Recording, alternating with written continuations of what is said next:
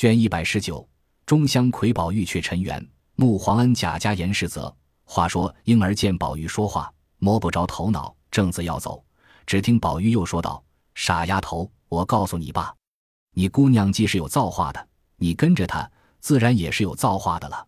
你袭人姐姐是靠不住的，只要往后你尽心服侍她就是了，日后或有好处，也不枉你跟着她熬了一场。”婴儿听了前头像话。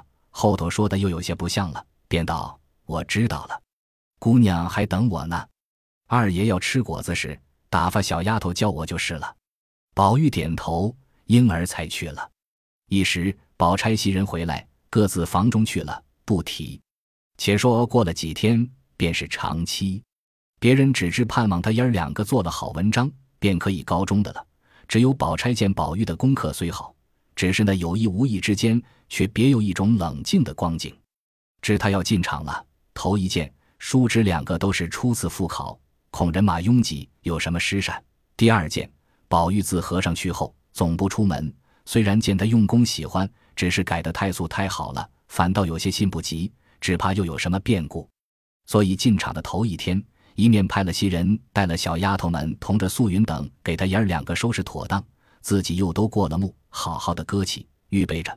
一面过来同李纨回了王夫人，见家里的老城管事的多派了几个，只说怕人马拥挤碰了。次日，宝玉、贾兰换了半新不旧的衣服，欣然过来见了王夫人。王夫人嘱咐道：“你们爷儿两个都是初次下场，但是你们活了这么大，并不曾离开我一天，就是不在我眼前，也是丫头媳妇们围着。”何曾自己孤身睡过一夜？今日各自进去，孤孤凄凄，举目无亲，需要自己保重。早些做完了文章出来，找着家人，早些回来，也叫你母亲媳妇们放心。王夫人说着，不免伤心起来。贾兰听一句答应一句。只见宝玉一声不哼，待王夫人说完了，走过来给王夫人跪下，满眼流泪，磕了三个头，说道。母亲生我一世，我也无可答报，只有这一入场，用心做了文章，好好的中个举人出来，那是太太喜欢喜欢，便是儿子一辈子的事也完了，一辈子的不好也都遮过去了。王夫人听了，更觉伤心起来，便道：“你有这个心，自然是好的，可惜你老太太不能见你的面了。”一面说，一面拉他起来。那宝玉只管跪着，不肯起来，便说道。老太太见与不见，总是知道的。喜欢的，既能知道了，喜欢了，便是不见也和见了的一样，只不过隔了形制，并非隔了神气呀。李纨见王夫人和他如此，一则怕勾起宝玉的病来，二则也觉得光景不大吉祥，连忙过来说道：“太太，这是大喜的事，为什么这样伤心？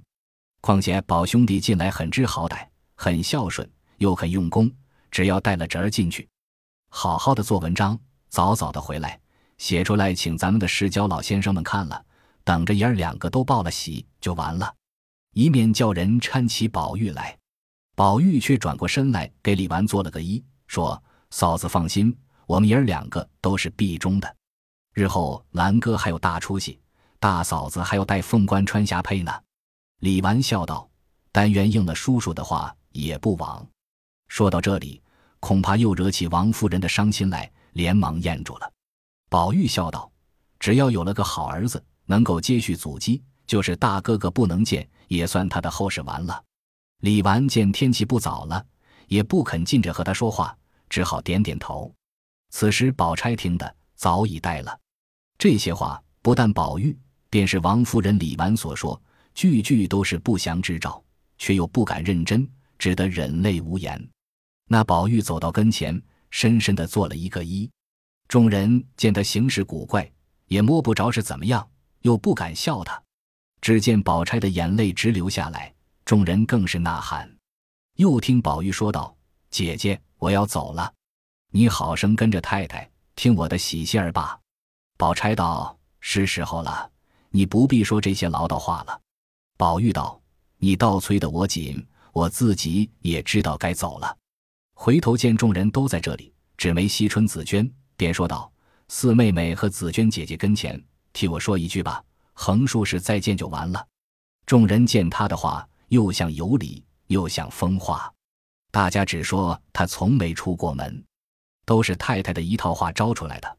不如早早催他去了，就完了事了。便说道：“外面有人等你呢，你再闹就误了时辰了。”宝玉仰面大笑道：“走了，走了，不用胡闹了，完了事了。”众人也都笑道：“快走吧。”独有王夫人和宝钗娘两个，倒像生离死别的一般，那眼泪也不知从哪里来的，直流下来，几乎失声哭出。但见宝玉西天哈地，大有疯傻之状，遂从此出门走了。正是走求名利无双地，打出樊笼第一关。不言宝玉、贾兰出门赴考，且说贾环见他们考去，自己又气又恨。便自大为王，说：“我可要给母亲报仇了。家里一个男人没有，上头大太太依了我，还怕谁？”想定了主意，跑到邢夫人那边请安，说了些奉承的话。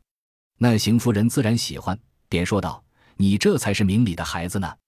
像那巧姐的事，原该我做主的。你连二哥糊涂，放着亲奶奶，倒托别人去。”贾环道：“人家那头也说了，只认得这一门子，现在定了。”还要备一份大礼来送太太呢。如今太太有了这样的藩王孙女婿儿，还怕大老爷没大官做吗？不是我说自己的太太，他们有了元妃姐姐，便欺压的人难受。将来乔姐儿别也是这样没良心。等我去问问他。邢夫人道：“你也该告诉他，他才知道你的好处。只怕他父亲在家也找不出这么门子好亲事来。但纸瓶儿那个糊涂东西，他倒说这件事不好。”说是你太太也不愿意，想来恐怕我们得了意。若迟了，你二哥回来又听人家的话，就办不成了。贾环道：“那边都定了，只等太太出了八字。王府的规矩，三天就要来娶的。但是，一件只怕太太不愿意。那边说是不该娶犯官的孙女，只好悄悄的抬了去。等大老爷免了罪，做了官，再大家热闹起来。”邢夫人道。这有什么不愿意？也是礼上应该的。贾环道：“既这么着，这帖子太太出了就是了。”邢夫人道：“这孩子又糊涂了，里头都是女人，你叫云哥写了一个就是了。”贾环听说，喜欢的了不得，连忙答应了出来，赶着和贾云说了，邀着王仁到那外藩公馆立文书兑银子去了。哪知刚才所说的话，早被跟邢夫人的丫头听见。那丫头是求了平儿才挑上的，便抽空赶到平儿那里，一五一十的都告诉了。平儿早知此事不好，已和乔姐细细的说明。乔姐哭了一夜，必要等她父亲回来做主。大太太的话不能遵，今儿又听见这话，便大哭起来，要和太太讲去。平儿急忙拦住道：“姑娘且慢着，大太太是你的亲祖母，她说二爷不在家，大太太做得主的。”况且还有舅舅做宝山，他们都是一气。姑娘一个人那里说得过呢？我到底是下人，说不上话去。如今只可想法儿，断不可冒失的。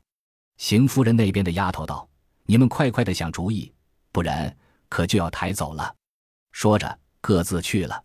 平儿回过头来，见乔姐哭作一团，连忙扶着道：“姑娘，哭是不中用的。”如今是二爷够不着，听见他们的话头，这句话还没说完，只见邢夫人那边打发人来告诉姑娘大喜的事来了，叫平儿将姑娘所有应用的东西料理出来。若是陪送呢，原说明了等二爷回来再办。平儿只得答应了回来。又见王夫人过来，乔姐一把抱住，哭得倒在怀里。王夫人也哭道：“妞不用着急，我为你吃了大太太好些话。”看来是扭不过来的，我们只好硬着缓下去，即可差个家人赶到你父亲那里去告诉。平儿道：“太太还不知道吗？早起三爷在大太太跟前说了，什么外藩规矩，三日就要过去的。如今大太太已叫云哥写了名字年庚去了，还等得二爷吗？”王夫人听说是三爷，便气得说不出话来，待了半天，一叠声叫人找贾环，找了半日，人回。今早同强哥王舅爷出去了，王夫人问云哥呢？众人回说不知道。乔姐屋内人人瞪眼，亦无方法。王夫人也难和邢夫人争论，只有大家抱头大哭。有个婆子进来回说，后门上的人说那个刘姥姥又来了。王夫人道：“咱们家遭着这样事，那有功夫接待人，不拘怎么回了她去罢。”平儿道：“太太该叫她进来，她是姐儿的干妈，也得告诉告诉她。”王夫人不言语，那婆子便带了刘姥姥进来，个人见了问好。刘姥姥见众人的眼圈都是红的，也摸不着头脑，迟了一会子，便问道：“怎么了？太太姑娘们必是想二姑奶奶了。”巧姐儿听见提起她母亲，越发大哭起来。平儿道：“姥姥别说闲话，你既是姑娘的干妈，也该知道的。”便一五一十的告诉了，把个刘姥姥也唬怔了。等了半天，忽然笑道：“你这样一个伶俐姑娘。”没听见过古儿词吗？这上头的方法多着呢，这有什么难的？平儿赶忙问道：“姥姥，你有什么法？快说吧。”刘姥姥道：“这有什么难的呢？一个人也不叫他们知道，扔崩一走就完了事了。”平儿道：“这可是混说了，我们这样人家的人走到那里去？”刘姥姥道：“只怕你们不走，你们要走就到我屯里去，我就把姑娘藏起来。”即刻叫我女婿弄了人，叫姑娘亲笔写个字儿，赶到姑老爷那里，少不得他就来了，可不好吗？平儿道：“大太太知道呢。”刘姥姥道：“我来，他们知道吗？”平儿道：“大太太住在后头，他待人刻薄，有什么信没有送给他的？你若前门走来就知道了。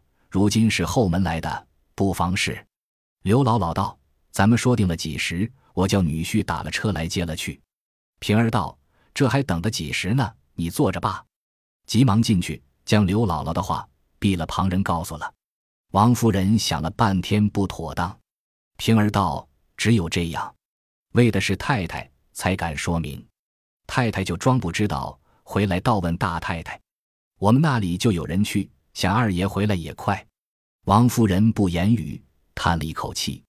巧姐听见。便和王夫人道：“求太太救我，横竖父亲回来，只有感激的。”平儿道：“不用说了，太太回去罢。回来只要太太派人看屋子。”王夫人道：“严密些，你们两个人的衣服铺盖是要的。”平儿道：“要快走了才中用呢。若是他们定了回来，就有了饥荒了。”提醒了王夫人，便道：“是了，你们快办去罢，有我呢。”于是王夫人回去。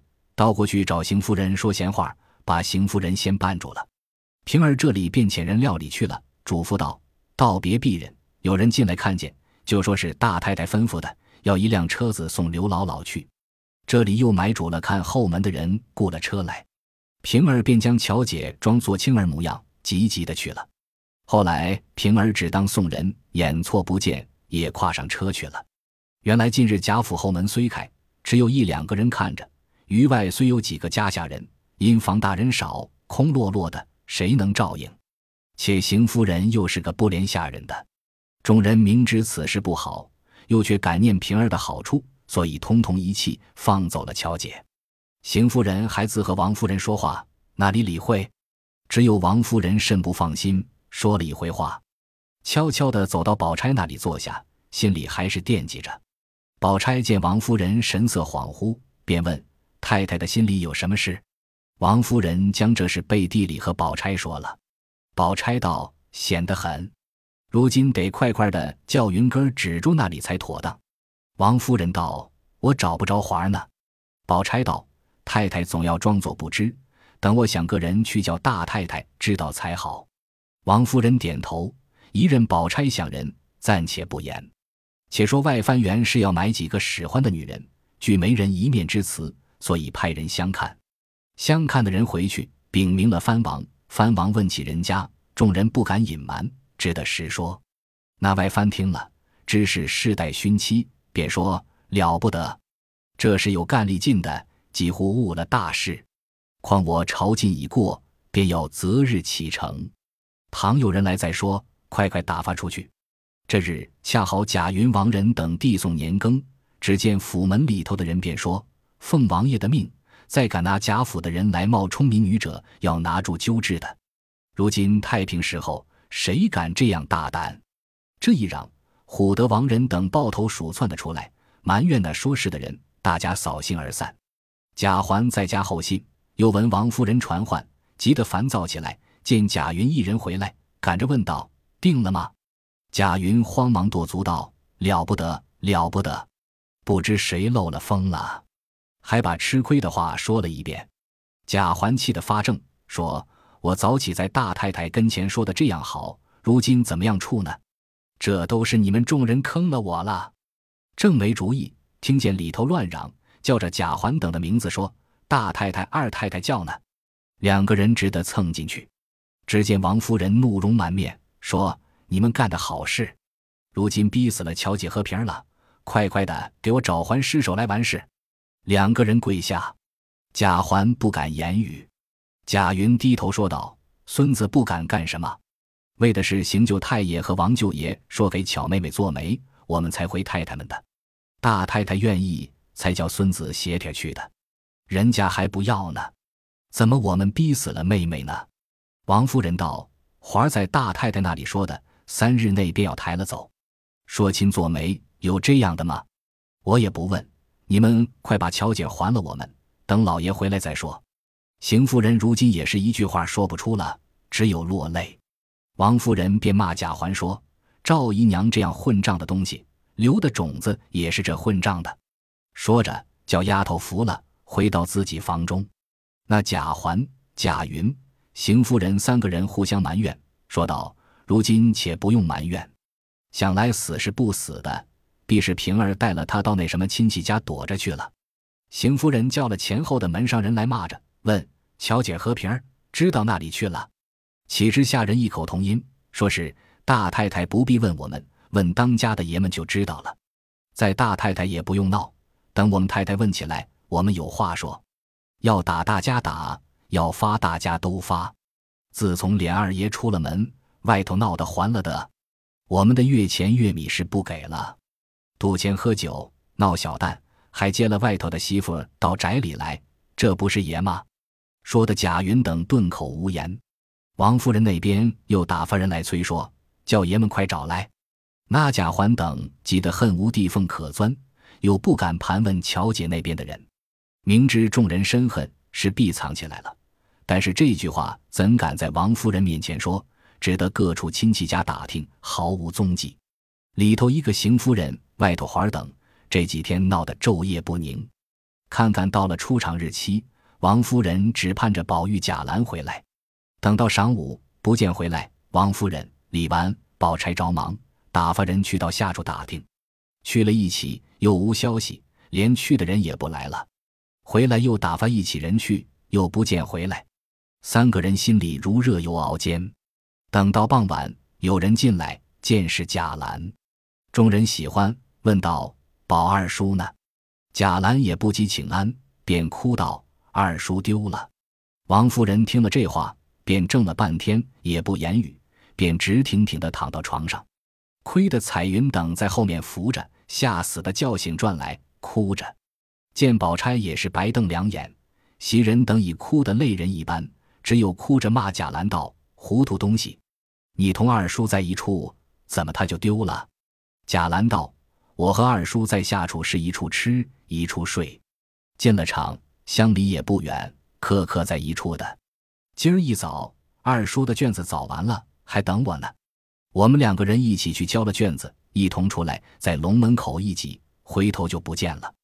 我们家接场的人都问我，李贵还说看见的。”相离不过数步，怎么一挤就不见了？先叫李贵等分头的找去。我也带了人，各处号里都找遍了，没有我，所以这时候才回来。王夫人是哭的一句话也说不出来。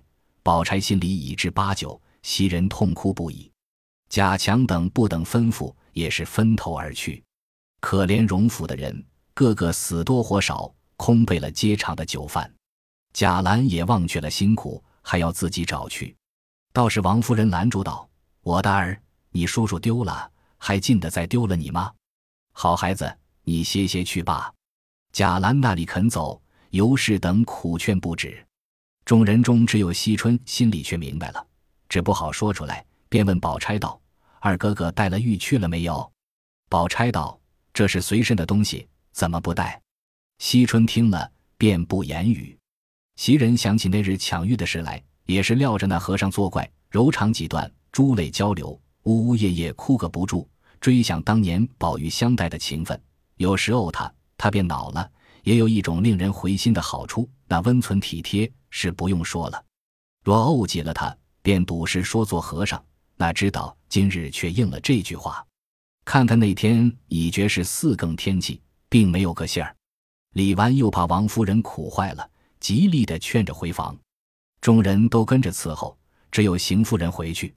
贾环躲着不敢出来。王夫人叫贾兰去了一夜无眠。次日天明，虽有家人回来，都说没有一处不寻到，实在没有影。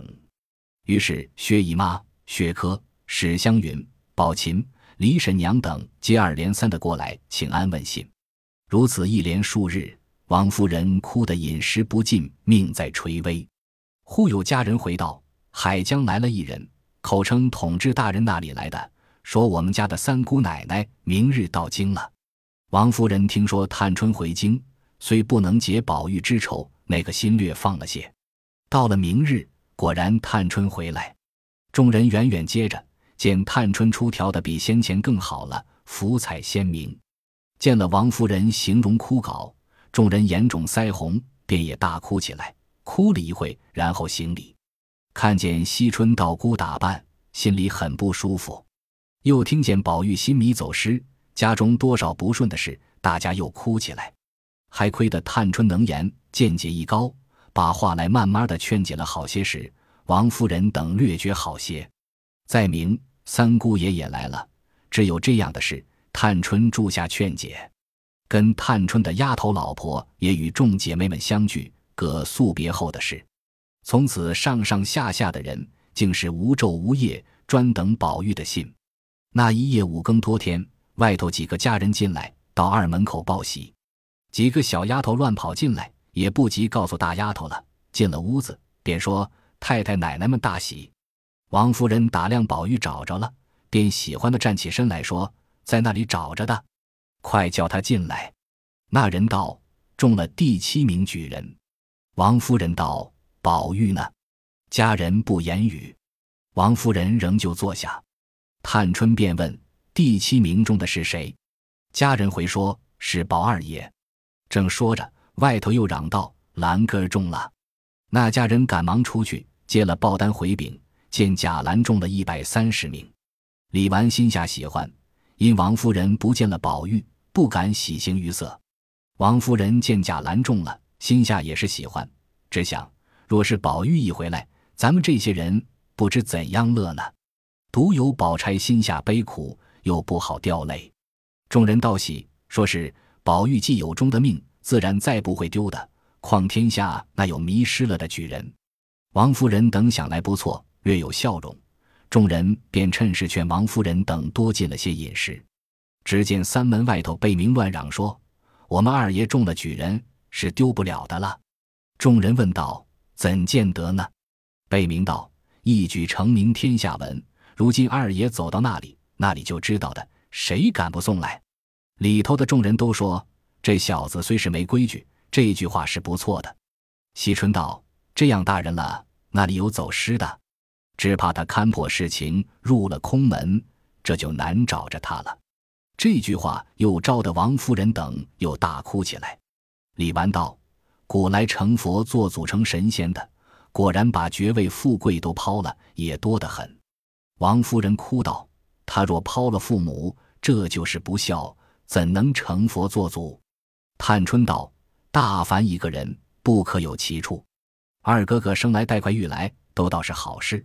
这么说起来，都是有了这块玉的不好。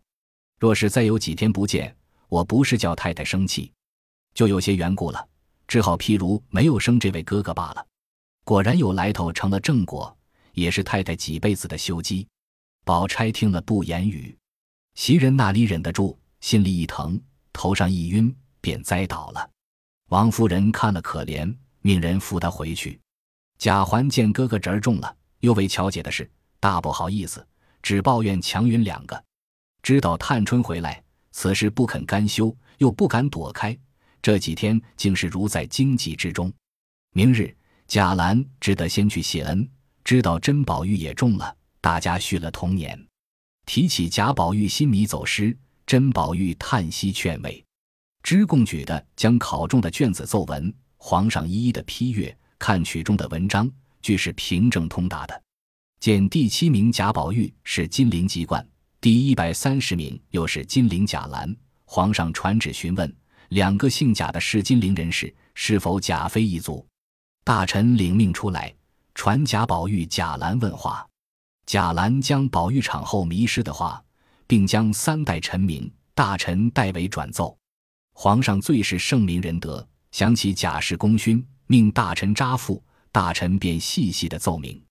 皇上甚是敏恤，命有司将贾赦犯罪情由查案呈奏。皇上又看到海江进寇班师善后事宜一本，奏的是海晏河清、万民乐业的事。皇上圣心大悦。命九卿叙功一赏，并大赦天下。贾兰等朝臣散后，拜了作诗，并听见朝内有大赦的信，便回了王夫人等。何家略有喜色，只盼宝玉回来。薛姨妈更加喜欢，便要打算赎罪。一日，人报真老爷同三姑爷来道喜，王夫人便命贾兰出去接待。不多一时，贾兰进来，笑嘻嘻的回王夫人道。太太们大喜了，甄老伯在朝内听见有旨意，说是大老爷的罪名免了。甄大爷不但免了罪，仍袭了宁国三等世职。荣国世职仍是老爷袭了。四丁忧福满，仍升工部郎中。所抄家产全行赏还。二叔的文章，皇上看了深喜，问之元妃兄弟，北静王还奏说人品亦好，皇上传旨召见。众大臣奏称，据一旨，贾兰回称出场时迷失，现在各处寻访。皇上降旨，这五营各衙门用心寻访。这旨意一下，请太太们放心，皇上这样圣恩，再没有找不着了。王夫人等这才大家称贺，喜欢起来。只有贾环等心下着急，四处找寻乔姐。那只乔姐随了刘姥姥，带着平儿出了城，到了庄上。刘姥姥也不敢轻谢乔姐，便打扫上房，让给乔姐平儿住下。每日供给虽是乡村风味，倒也洁净，又有青儿陪着，暂且宽心。那庄上也有几家富户，知道刘姥姥家来了贾府姑娘，谁不来瞧，都道是天上神仙。也有送菜果的，也有送野味的，倒也热闹。内中有个极富的人家，姓周，家财巨万，良田千顷，只有一子。生得文雅清秀，年纪十四岁，他父母严师读书，新进科试，中了秀才。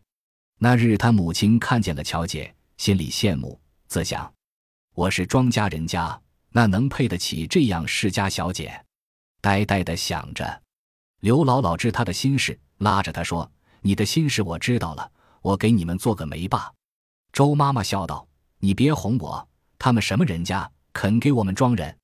刘姥姥道。说着，瞧吧。于是两人各自走开。刘姥姥惦记着贾府，叫板进城打听。那日恰好到宁荣街，只见有好些车桥在那里，板儿便在临近打听，说是宁荣两府复了官，上还抄的家产，如今府里又要起来了。只是他们的宝玉中了官，不知走到哪里去了。板儿心里喜欢，便要回去。又见好几匹马到来，在门前下马。只见门上打签儿请安，说二爷回来了，大喜。大老爷身上安了吗？那位爷笑着道：“好了，又遇恩旨，就要回来了。”还问那些人做什么的。门上回说是皇上派官在这里下旨意，叫人领家产。那位爷便喜欢进去，板儿便知是假脸了，也不用打听，赶忙回去告诉了他外祖母。刘姥姥听说，喜得眉开眼笑。去和乔姐贺喜，将板儿的话说了一遍。平儿笑说道：“可不是亏得姥姥这样一办，不然姑娘也摸不着那好时候。”乔姐更自欢喜。正说着，那送假脸信的人也回来了，说是姑老爷感激的很，叫我一到家快把姑娘送回去，又赏了我好几两银子。刘姥姥听了得意，便叫人赶了两辆车，请乔姐、平儿上车。乔姐等在刘姥姥家住熟了，反是依依不舍，更有青儿哭着，恨不能留下。刘姥姥和她不忍相别，便叫青儿跟了进城，一径直奔荣府而来。且说贾琏先前知道贾赦病重，赶到配所，父子相见，痛哭一场，渐渐的好起。贾琏接着家书，知道家中的事，禀明贾赦回来，走到中途，听得大赦，又赶了两天，今日到家。恰遇颁上恩旨，里面邢夫人等正愁无人接旨，虽有贾兰，终是年轻。人报琏二爷回来，大家相见，悲喜交集。此时也不及叙话，即到前厅叩见了。亲命大人问了他父亲好，说明日到内府领赏，宁国府地发交居住。众人起身辞别，贾琏送出门去，见有几辆屯车。家人们不许停歇，正在吵闹。贾琏早知道是乔姐来的车，便骂家人道：“你们这般糊涂忘八崽子！我不在家，就欺心害主，将乔姐都逼走了。如今人家送来，还要拦阻，必是你们和我有什么仇吗？”众家人原怕贾琏回来不依，想来少时才破，岂知贾琏说的更明，心下不懂，只得站着回道：“二爷出门，奴才们有病的，有告假的。”都是三爷、强大爷、云二爷做主，不与奴才们相干。贾琏道：“什么混账东西！我完了事再和你们说。